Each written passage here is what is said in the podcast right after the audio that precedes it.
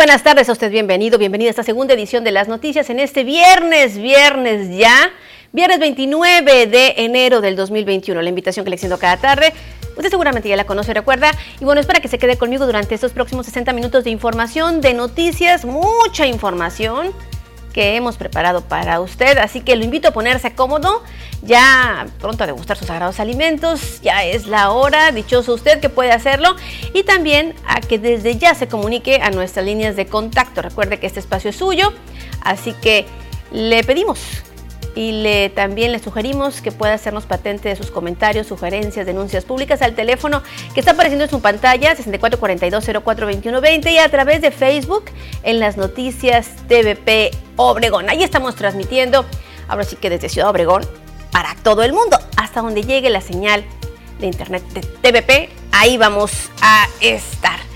¿Qué le parece si nos vamos rápidamente con las noticias? Y bueno, noticias que están relacionadas con la salud y lamentablemente desde el año pasado, fíjese usted que la vacuna de la BCG contra la tuberculosis ha estado presentando escasez. Aquí le hemos presentado algunas informaciones al respecto. Ha, eh, estado escaseando de repente llegan remanentes a la Secretaría de Salud, pero bueno, ya tiene eh, desde el año pasado que este biológico pues no llega. Se esperaba que fuera para el mes de diciembre, sin embargo, de acuerdo a las autoridades de la Secretaría de Salud en Sonora, pues aún no se cuenta con este biológico que hay que señalar, se encuentra dentro del cuadro básico universal de los mexicanos y bueno, se aplica a también los recién nacidos. De acuerdo a la Secretaría de Salud en Sonora, se está a la espera de que la Secretaría de Salud Federal envíe el biológico a los estados, los cuales eh, esperaban desde el mes de diciembre una situación que no es particular de Sonora, sino prácticamente en toda la República Mexicana. Y es que a la redacción de las noticias, pues han llegado reportes de ciudadanos que pues se quejan debido a que no han podido vacunar a sus hijos recién nacidos ni en el sector público ni en el sector privado debido a la escasez y bueno, eh, la preocupación obviamente que esto conlleva. La entidad eh, de la Secretaría de, Sonora dio a conocer que la vacuna está en proceso de liberación ante COFEPRIS y una vez liberada se espera se distribuya a las unidades, eh, perdón, entidades federativas. Algunas de las informaciones que han circulado a través de Internet en torno a ese tema es que es una situación que se presenta a nivel mundial ante la demanda internacional y la escasez del mercado en pocas empresas.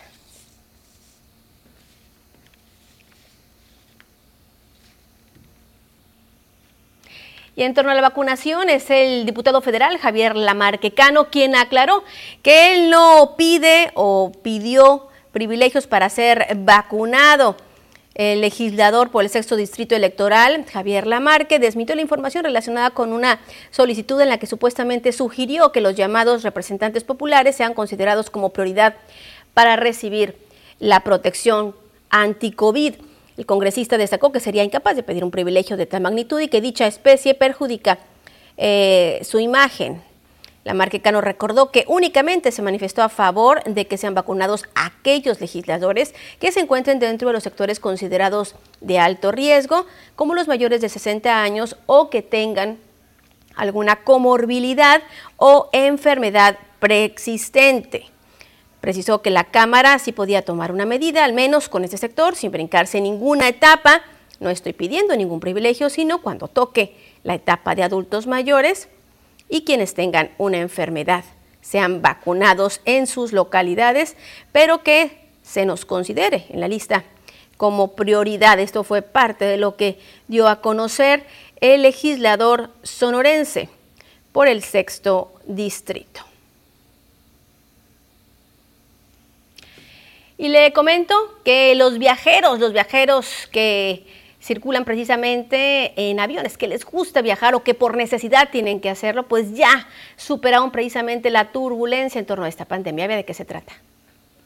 Las nuevas medidas sanitarias para volar a países como Estados Unidos o de la Unión Europea han sorprendido a algunos viajeros mexicanos que desconocen o han chocado con las restricciones. Es el caso de Joaquina González, a quien la aerolínea con la que viajaría a Texas no le aceptó los resultados de su prueba de COVID-19, por lo que debió acudir a la clínica del viajero, instalada en el Aeropuerto Internacional de Ciudad de México para volvérsela a practicar. Sí, con la prueba que me hicieron ahorita está bien. En este módulo, un examen de antígenos que entrega el resultado en 15 minutos cuesta unos 34 dólares, mientras el costo de la PCR es de 125 aproximadamente y le entregan el resultado en 24 horas. Para Mario Ruiz, quien para viajar a Washington le piden una prueba negativa tomada 72 horas antes del aterrizaje, celebra la instalación de la clínica para la toma de muestras. Pregunté y la verdad está muy bien porque ya me dicen que el mismo día puedo venir y ese mismo día me dan mi constancia con la que puedo viajar. ¿Por qué? Pues porque finalmente están cuidando a su país, lo que tienen que hacer. Como gobierno tienen que cuidar a su país de gente que pueda llegar infectada. Una vez posesionado, el presidente de Estados Unidos, Joe Biden, endureció las medidas para exigir una prueba negativa y recomendó un aislamiento preventivo para quienes ingresen al país. Jaime Cantú, con vuelo hacia territorio estadounidense, lamenta que México no endurezca la vigilancia sanitaria. Pues desgraciadamente cada gobierno es diferente y pues toman medidas muy muy diferentes, pero pues aquí el problema es precisamente que no hay un control básico como para poder tratar de detener esto. Tras varios días en los que algunos viajeros perdieron sus vuelos por las restricciones, el gobierno mexicano prometió hablar con Washington por las afectaciones que esto representa para el país azteca. Pues sí, el panorama. Y le comento que ya en noticias locales, el Instituto Tecnológico del Valle del Yaqui, los estudiantes que cursan precisamente en este plantel educativo, que se encuentra ubicado justamente en el corazón del Valle del Yaqui, podrán incrementar sus conocimientos, esto con la rehabilitación de una infraestructura hidráulica. El Instituto del Valle del Yaqui rehabilitó un pozo que tenía más de 14 años fuera de servicio y que ahora permitirá a los alumnos incrementar sus actividades experimentales de campo. Leonina Contreras, subdirectora del plantel, informó que debido a que consumían solo agua rodada, el plan educativo se ajustaba a un solo ciclo de experimentación, así como a unos cuantos cultivos. El principal beneficio para el tecnológico es el área de producción agrícola eh, para la siembra de, cultivos eh, tenemos eh, aquí la carrera de innovación agrícola, que nuestra matrícula es alrededor del 50% de, en esa carrera. Entonces, los campos agrícolas son precisamente para que los alumnos de la carrera e igual otras carreras que también participan en, en experimentos tengan sus parcelas de cultivo experimentales, científicas, y sobre todo para el aprendizaje, la práctica diaria académica ¿no? del proceso de siembra agrícola. Para hacer posible esto, intervinieron varios entes como el Distrito de Riego del Río Yaqui, quien realizó los estudios técnicos de la reubicación y perforación, la Comisión Estatal del Agua y la Comisión Nacional del Agua. Entre los actores que influyeron en los apoyos está el diputado local Raúl Castelo y Sergio Enríquez del Distrito de Riego. El plantel cuenta con cerca de 70 hectáreas y cerca del 50% está en programas educativos relacionados al campo.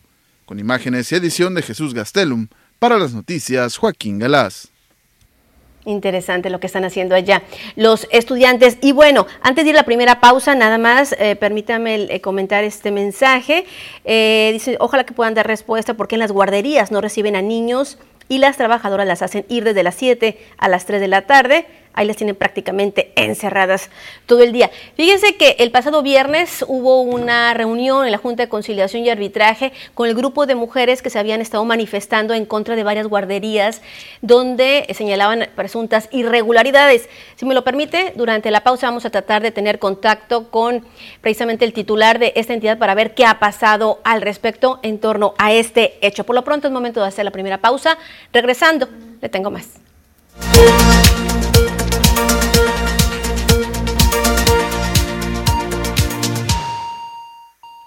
Vamos con Diana Zambrano y el pronóstico del tiempo. Es viernes.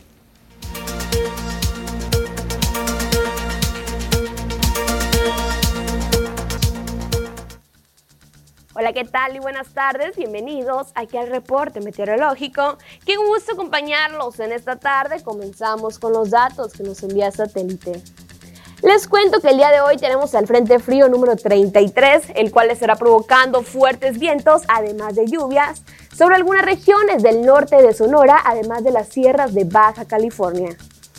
Nos vamos a conocer las temperaturas actuales en algunos puntos importantes del país, comenzando por la frontera en Tijuana, actualmente con un cielo totalmente cerrado y 14 grados. La Paz el día de hoy nublado con 24 grados, Guadalajara despejado con 26, Acapulco 30 y ya para finalizar Mérida, actualmente con 26 grados y la condición de cielo parcialmente despejada. Nos vamos a conocer las temperaturas actuales para nuestro estado Sonora las cuales varían entre los 20 y los 26 grados y que nos esperan los próximos días, comenzando en el sector de Navojoa. Actualmente con un cielo parcialmente despejado, se mantiene para el día de mañana sábado las máximas que van a variar entre los 27 y los 31 grados y ya las mínimas que se prevén entre 8 y 11 grados centígrados para el sector de Navojoa.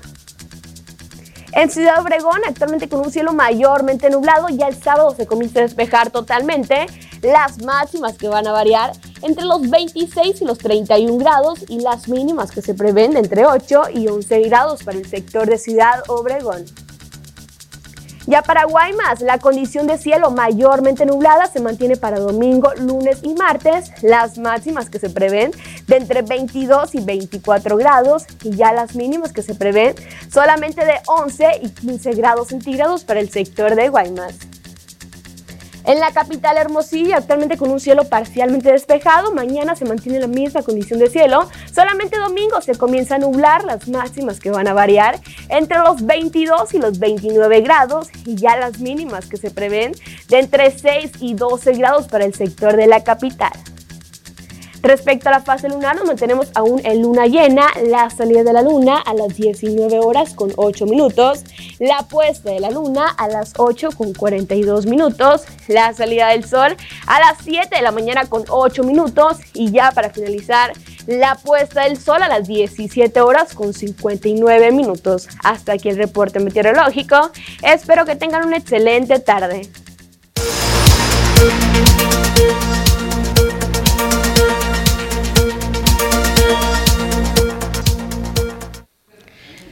Momento de nuestro enlace diario con nuestro compañero Jorge Salazar. Muy buenas tardes, Jorge. ¿Qué nos tienes para hoy? Tengan ustedes un excelente inicio de fin de semana y bueno, gran polémica se ha generado a través de diferentes redes sociales en torno a que algunos eh, fraudadores han eh, recurrido precisamente a estos medios eh, digitales y abusando de la necesidad y la demanda que actualmente existe de tanques de oxígeno medicinal, pues han eh, engañado a aquellas personas que tienen algún familiar o que son eh, portadores del COVID-19 y que requieren de este tipo de equipos, como son los tanques de oxígeno, y, se han, han reportado algunos eh, fraudes, particularmente en redes sociales. Sin embargo, la Procuraduría Federal del Consumidor ha reconocido que dentro de los operativos que han realizado en eh, lugares, en establecimientos eh, debidamente registrados, donde se vende este tipo de productos,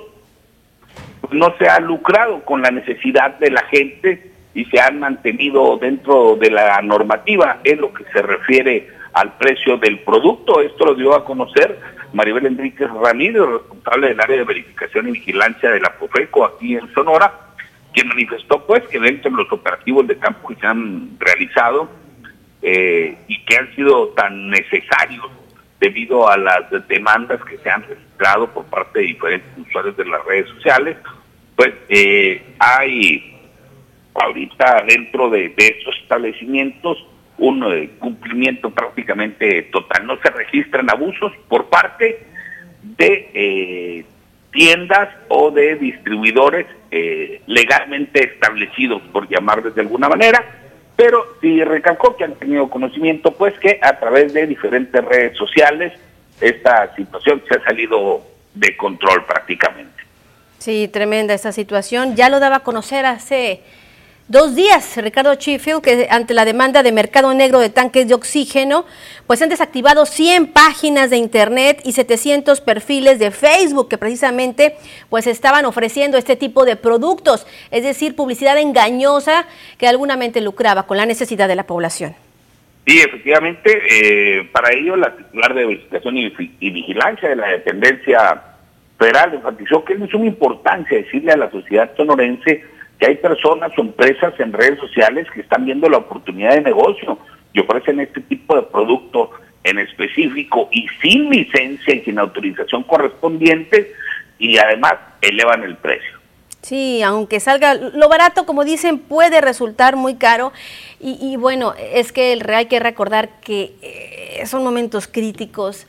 Eh, la oxigenación muchas veces le baja de manera repentina a la población y, y muchas veces ven en esta opción pues como la única salida. Sin embargo, no es, porque muchas veces no saben ni qué es lo que le están suministrando a la persona, además que pagan precios exorbitantes en algunas de las ocasiones. Así que bueno, a poner mucho ojo y obviamente a irse con empresas establecidas que ya tengan una larga trayectoria precisamente en la venta de este tipo de productos y que los operen también personas que estén debidamente certificadas. No es cualquier cosa el manejar oxígeno. Muchísimas gracias como siempre, Jorge, por tu reporte.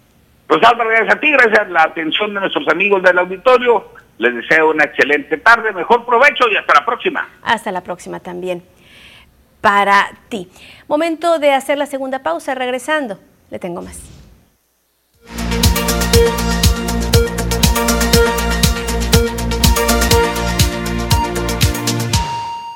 Gracias por sus comentarios, gracias por sus mensajes y también por sus deseos. Mucha información nos ha llegado precisamente a través de nuestra línea de WhatsApp. Y bueno, eh, dice, tenemos unos vecinos que salieron positivos a COVID-19 y no guardan ningún tipo de cuidados ni para ellos ni para la demás gente. Andan desparramando, dice el virus.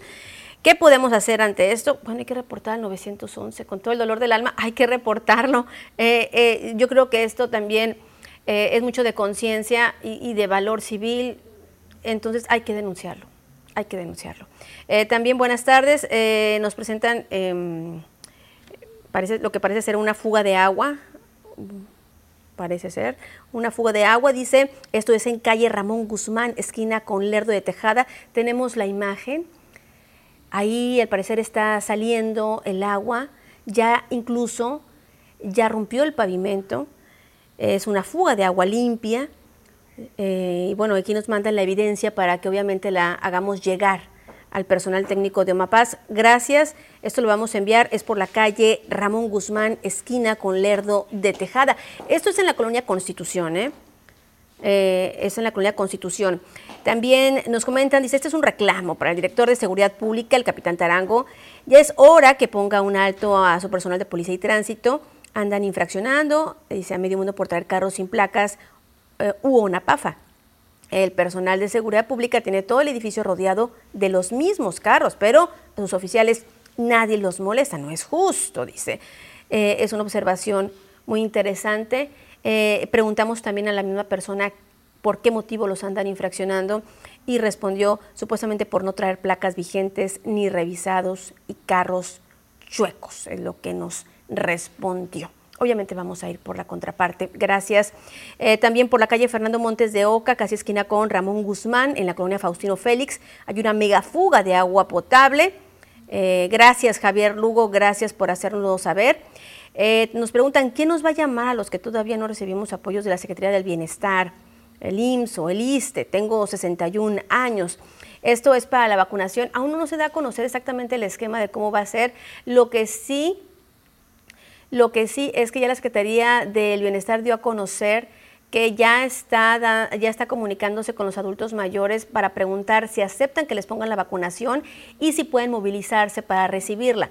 Supuestamente esto es para todos, sean derechohabientes del IMSS o ISTESON. Recordemos que el apoyo del programa 68 y más es universal, es decir, si usted ya cuenta con eh, su pensión del IMSS, de todas maneras eh, le debe de llegar también la del programa 68 y más que otorga el gobierno federal. Ok, nos pregunta, tengo 61 años. Bueno, vamos a hacer la, la petición al IMSS y al ISTESON a ver cuál va a ser el protocolo a seguir una vez que llegue el biológico que se estima que sea a mediados de febrero, de acuerdo a lo dicho por Edgar Sitle, coordinador precisamente del proceso de vacunación aquí en Sonora, él es titular del IMSS. También nos reportan, este, nos hacen el reporte de árboles obstruyendo postes de luz, no sé si nos lo puedan poner. Eh, ya la segunda ocasión que nos lo presentan en la semana, este está ubicado por la calle San Isidro Sur, justo frente al número 2352. Esto es en la colonia Campanario. Dice, en esto se favorece a la inseguridad, específicamente al vandalismo que realizan sus fechorías. Otra situación que se relaciona con esto es que por la misma calle hay muchas casas deshabitadas, del cual los vándalos utilizan como basureros y ahí mismo los habitan. Dejo la imagen como mi evidencia de mi reporte, ya que no es la primera vez que sucede este tipo de situaciones, ya es preocupante que haya inseguridad y por lo del póster se presente a lo mismo, se preste a lo mismo. Totalmente de acuerdo. Gracias por su comentario y bueno, esperemos que las autoridades de servicios públicos puedan retomar esto para poder pues tomar cartas en el asunto y evitar evitar hechos vandálicos, hechos de inseguridad que puedan verse relacionados con este tipo de situaciones. Por lo pronto es momento de hacer rápidamente una pausa. Regresando, le tengo más.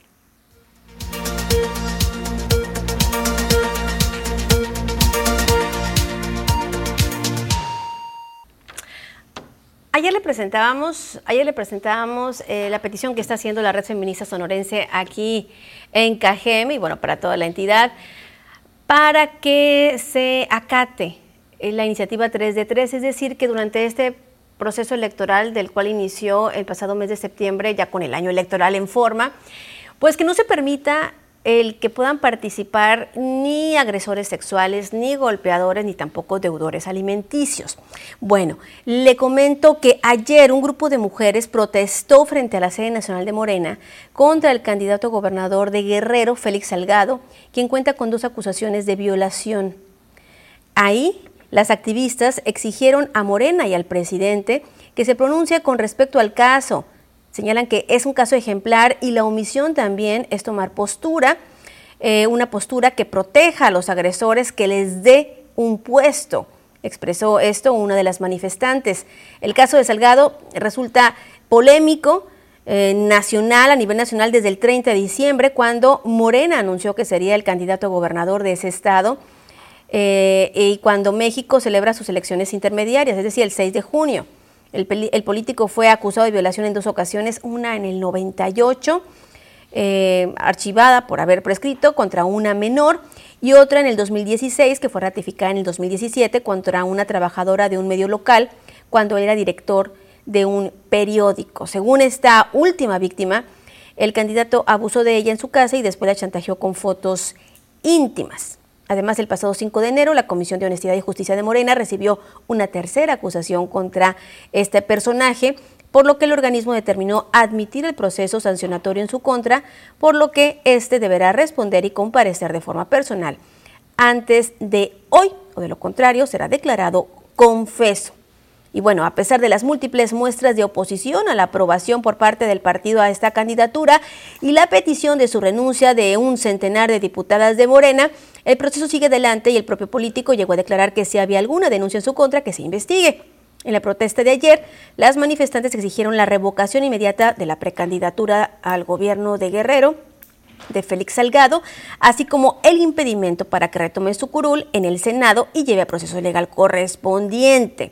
Esto fue lo que sucedió precisamente ayer con estas eh, activistas de la colectiva feminista nacional. Y bueno, eh, continuando con más información, le comento que tras la intromisión de la Guardia Nacional a la comunidad indígena de la Loma de Bacum el día de ayer, la noche de ayer, Hoy, en rueda de prensa, las autoridades precisamente de esta comunidad indígena pues están exigiendo que se cumplan los acuerdos y que obviamente se coordinen cuando vaya a ingresar precisamente algún integrante de estos. Ante la intromisión sin motivo aparente de dos presuntas unidades de la Guardia Nacional a la comunidad de la Loma de Bacum este pasado jueves a las 9 de la noche. Las autoridades de la comunidad solicitaron que se cumpla el acuerdo llegado con el general de la Guardia Nacional en México, Luis Rodríguez Bucio, en noviembre del año pasado. En rueda de prensa en la Guardia Tradicional, el secretario Martín Valencia mencionó que tras el acuerdo han estado colaborando de manera armoniosa con el personal del Instituto Nacional de Pueblos Indígenas, quienes han sido apoyados con su seguridad en la edificación de viviendas en dicha comunidad, esto dentro del programa del Plan de Justicia del Gobierno Federal. No se ha sabido conocer porque la autoridad de Loma de Bacum es respetuosa, se va con eso, con los acuerdos de palabra, y existen esos videos de acuerdo, ¿no? Que valen igual que más que una firma o una minuta que nos pedía el elemento que, no se quiso ni, ni siquiera identificar en la noche de, de ayer, ¿no? alrededor de las nueve de la noche. Estuvo corriendo por, por los rincones de este pueblo a exceso de velocidad. Gracias a Dios no, no, no lastimó a nadie ni atropelló a nadie.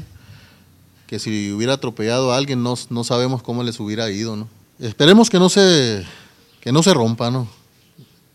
Eh, este pueblo y esta autoridad son muy respetuosos. Siempre ha dado una oportunidad. Se les dio. Se les puede pasar un error. Se les tolera un segundo error. Pero la tercera ya no. Martín Valencia sostuvo que en Loma de Bacu cuentan con su propia organización que les permite cuidar mejor de su propio territorio, al ser toda la comunidad quienes participan. Con edición de Manuel Bracamontes, informó para las noticias TVP, María Celeste Rivera. Bueno, también señalaron ahí que este hecho no cambia nada, es decir, eh, los acuerdos de trabajar con el gobierno federal también fue manifestado durante esta rueda de prensa. Y bueno, también dejaron ver que posiblemente pudiera haber sido también una falta de coordinación entre las mismas autoridades militares. También se vio la posibilidad de que pueda ser un acto también de intimidación por actos que están relacionados con la industria minera. En fin, fueron varias las informaciones que se dieron a conocer durante esta rueda de prensa ahí en la Guardia Tradicional, el recinto oficial de la Loma de Bacum, donde contó con la presencia de integrantes de la tropa. Y bueno, también presente estuvo en este lugar, además del gobernador eh, Mónico Valencia, también eh, el secretario, eh, también estuvo Rodrigo González, quien es asesor de la Loma de Baco, y bueno, él señaló que en la coyuntura política pues también cuenta y explicó que continúa preso, recordó que continúa preso Fidencio Aldama Pérez, quien fue detenido de manera injusta en el 2017 con evidencia científica y criminalística que demuestra su inocencia, por lo que exigieron su pronta liberación. Recordó también que durante el proceso electoral pasado los yaquis aportaron entre 15 y 20 mil votos. Escuchemos parte de lo que señaló durante este evento. Debe ser puesto en libertad y que el verdadero culpable que, eh, anda por ahí rondando en las calles, quizás de algunos pueblos yaquis, tratando de hacer más, más daño, este, ese es el que debería estar pagando la la pena por esa muerte. ¿no? Entonces exigimos también desde ahora este, que antes de que Claudia Pavlovich deje la gobernatura, libere a Fidencio Aldama Pérez. Ante estas condiciones de, desacuerdo entre la, entre la comunidad indígena yaqui y el actuar del gobierno del Estado, está implícito el eh, actuación de la comunidad yaqui respecto al, al próximo proceso electoral con los candidatos que están eh, promovidos por la propia gobernadora. Entonces, este evento de, anoche también puede estar incluido en este proceso eh, que estamos viviendo. ¿no? Bueno, parte de lo que se dio a conocer durante esta rueda de prensa. Y antes de ir a la pausa, también nos comentan el arreglo de los drenajes. ¿Para cuándo? Dicen de 15 a 20 días. Es un, es un abuso Saludos, gracias Vicky Ruiz, gracias. Sabemos del pesar que es vivir con un drenaje, los olores y obviamente todo lo que conlleva. Hay que presentar el folio. Ojalá que nos pudiera hacer llegar el folio para poderle también dar seguimiento. ¿Cómo van a ser las preinscripciones escolares? Bueno, las preinscripciones van a ser totalmente en línea. Ya lo dio a conocer ayer el titular de la SEC en Sonora. Van a ser en línea del 3 al 15 eh, de febrero a través del portal de yoemia.gov.mx para que usted pueda ingresar. Obviamente, lo único que se requiere es la CURP de su hijo o hija para poder realizar este proceso, el cual es muy sencillo y le evitará el poder hacer filas, el pérdida de tiempo, en fin. Así que desde el 3 de febrero ya va a poder usted hacer este proceso para los niños que van a ingresar por primera vez al kinder, eh, también a primera primaria y secundaria. Volvemos con más después de esto.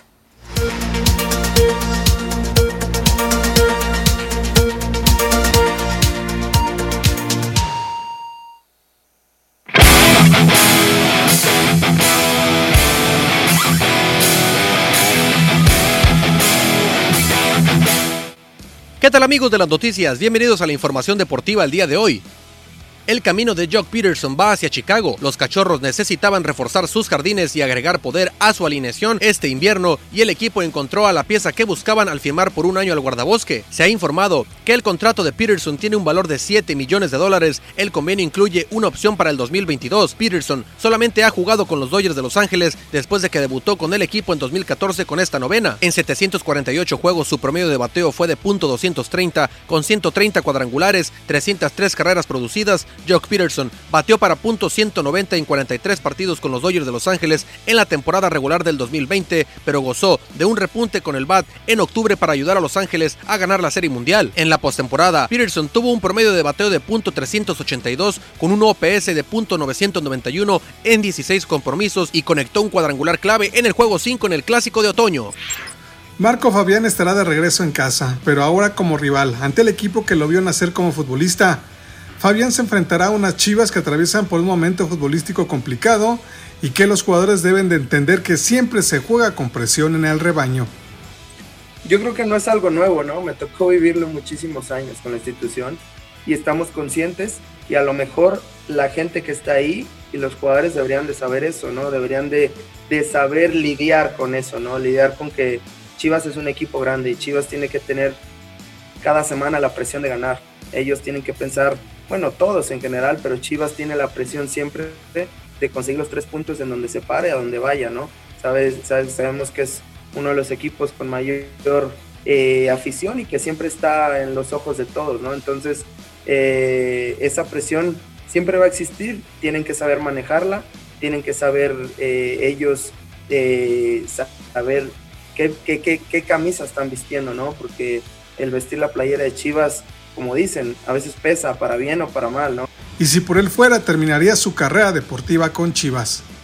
Y respecto a mi carrera, primeramente espero y, siempre trabajo para ello, para que pueda todavía durar algunos años más. Estoy en una edad de muy madura y muy, muy feliz, disfrutando de muchas cosas de, de mi vida y trabajando todavía para muchas más metas. Compras de pánico en el América. El técnico argentino Santiago Solari lo gritó al final del juego ante Juárez. Él necesita un 8 para las Águilas. Y ante la necesidad expresada por el estratega, aparece en el horizonte el centrocampista peruano Cristian Benavente. Medio de 26 años a quien Solari conoce por haberlo dirigido en el Castilla en su etapa con el Real Madrid. Benavente juega actualmente en Bélgica y su contratación depende de que América pueda colocar en otro equipo ya sea al paraguayo Sergio Díaz o al colombiano Andrés Ibargüen, porque de lo contrario lo de Benavente quedará como un sueño y eso sí, un gran dolor de cabeza para Santiago Solari el Bayern Múnich sufrirá dos bajas importantes de cara a su próximo duelo, ya que no contará con Javi Martínez y el alemán León Goretzka debido a que dieron positivo a COVID-19. El español Javi Martínez y el alemán León Goretzka, centrocampistas del Bayern Múnich, dieron positivo a COVID-19 en lo que serán baja para la próxima jornada, informó el entrenador Hansi Flick. Goretzka es habitualmente titular formando doble pivote con Joshua Kimmich. Su relevo habitual es el francés Corentin Tolisso, que sin embargo ha pasado por una lesión y no ha vuelto a los entrenamientos. Ambos jugadores fueron colocados en cuarentena y esperarán a que su futura prueba arroje negativa para regresar a las canchas. Con esto amigos llegamos al final de la información deportiva el día de hoy. Quédese con más información aquí, en las noticias.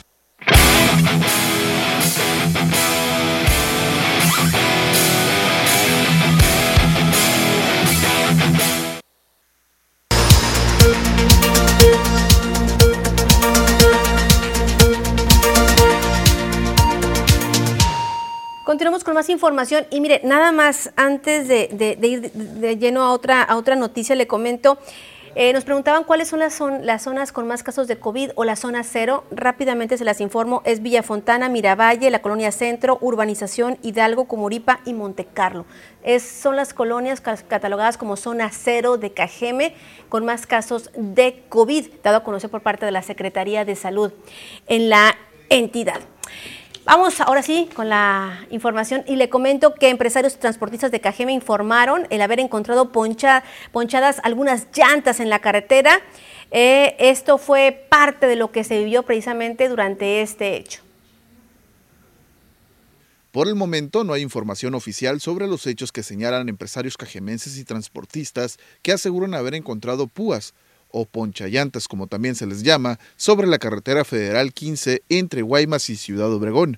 Fuentes extraoficiales de las fuerzas del orden federal consultadas confirmaron que los ponchallantas que aparecen en las imágenes que circulan en redes sociales son producto de una intensa persecución que se vivió en días anteriores entre la Marina y un camión de maleantes que buscaba escapar de la autoridad.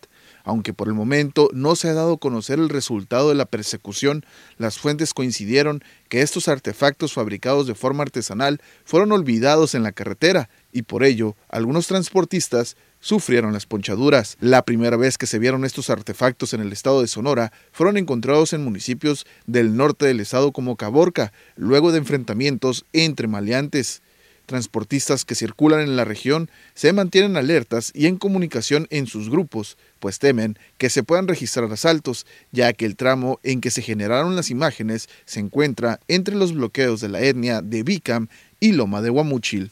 Con imágenes y edición de Jesús Gastelum, para las noticias Joaquín Galás. Así las cosas un tema que obviamente deberá atender las autoridades correspondientes. Y mire, le comento que tras un periodo de 48 horas de nueva cuenta el municipio de Cajeme fue escenario de diferentes hechos violentos que dejaron como resultado una persona sin vida, una lesionada y una más privada de la libertad. Tras un periodo de aproximadamente 48 horas, de nueva cuenta el municipio de Cajeme fue escenario de diferentes hechos violentos que dejaron como resultado una persona sin vida, una lesionada y una más privada de su libertad.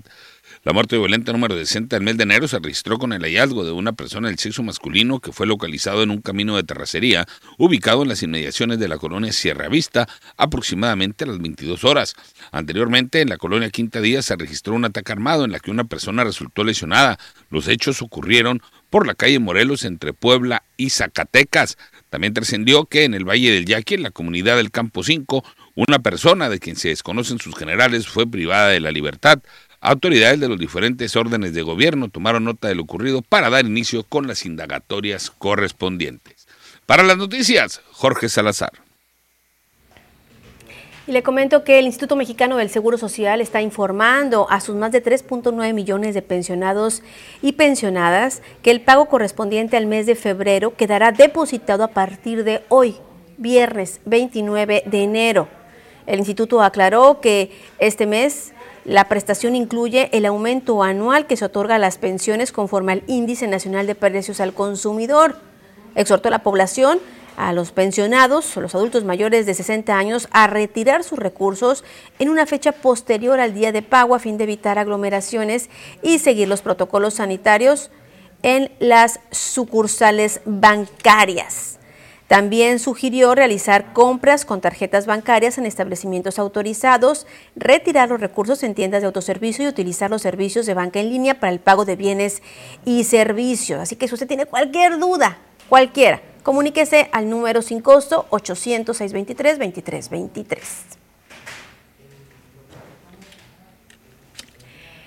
Y mire, le comento que recibe el hay pocas quejas por mal uso de, de los datos. En el marco del Día Internacional de Protección de Datos Personales, el Instituto Sonorense de Transparencia, Acceso a la Información Pública y Protección de Datos Personales, ISTAI, dio a conocer que durante el 2020 únicamente se registraron ocho quejas relacionadas con el maltratamiento de datos en posesión de los entes de gobierno. De acuerdo al mencionado organismo, durante el año pasado se recibieron 130 solicitudes de datos dirigidas a sujetos obligados a rendir cuentas, de las cuales 103 demandaron el ejercicio de los llamados derechos de acceso, ratificación, cancelación u oposición al uso de datos. El STAI indicó que pese a que la cantidad de solicitudes de datos personales no se compara con las 15.400 relacionadas con información pública, cada una de esas peticiones guarda especial importancia porque se trata de información relativa a la vida privada de los sonorenses. También se informó que de los ocho recursos en revisión, cuatro se resolvieron en favor del quejoso, dos del sujeto obligado a proteger los datos y dos fueron desechados al resultar improcedentes. Cabe destacar que dicho instituto es el encargado de vigilar el buen tratamiento de los datos personales que poseen los entes públicos y aunque los del sector privado y los particulares corresponden al órgano nacional de transparencia, el ISTAI apoya con asesoría y capacitación en el tema a todas las personas, instituciones o empresas que así lo requieran. Para las noticias, Jorge Salazar. Así las cosas. Me le comento que nos están confirmando que eh, hace unos instantes fueron ejecutadas tres personas por la calle California y Allende y de la cual también hay un lesionado. Es información de último minuto que nos llegan. Y en contraparte, en contraparte, escuelas de Cajeme conmemoraron el Día de la Paz y la No Violencia. Aunque de manera virtual, estudiantes de secundaria de una escuela particular conmemoraron el Día de la Paz y la No Violencia con una exposición por equipos.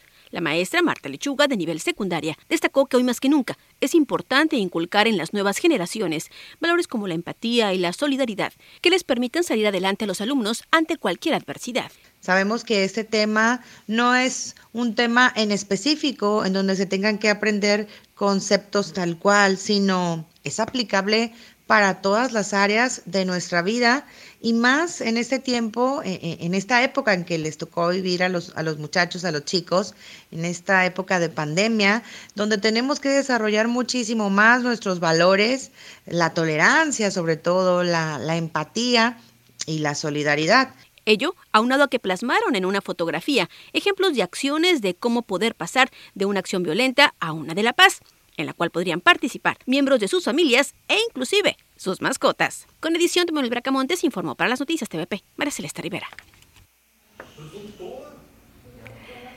Así las cosas, una felicitación a, a, la institución Liceo Excel precisamente por esas actividades. Y le comento que el puerto de Mazatlán es considerado dentro de los 10 primeros destinos emergentes en todo el mundo en el Traveler's Choice Award los cuales fueron dados a conocer por eh, una plataforma de viajes, la plataforma más grande del mundo, TripAdvisor. Se hace alusión a Mazatlán como uno de los 10 destinos turísticos que ocuparon más la atención de los turistas que en 2022 se aventuraron mientras los viajes aún estaban abiertos, así como a dónde deseaban pasear en tanto la pandemia del COVID-19 los mantenía en casa. Los premios se basan en la calidad y cantidad de reseñas y calificaciones de alojamientos, restaurantes y actividades en destinos de todo el mundo en esta plataforma durante un periodo de 12 meses. Así que, pues hay más motivos por sentirnos orgullosos también. No todo es malo, digo, eh, el hecho también de que este destino sea contabilizado, sea de alguna manera incluido, pues obviamente nos hace ver que tenemos muchas cosas muy buenas aquí en nuestro querido país, nuestro México. Querido, y con esta información llegamos al término de esta segunda edición de las noticias. A usted lo espero como siempre el próximo lunes en punto de las 2 de la tarde para seguirle informando. Hasta entonces y por favor, cuídese mucho y quédese en casa.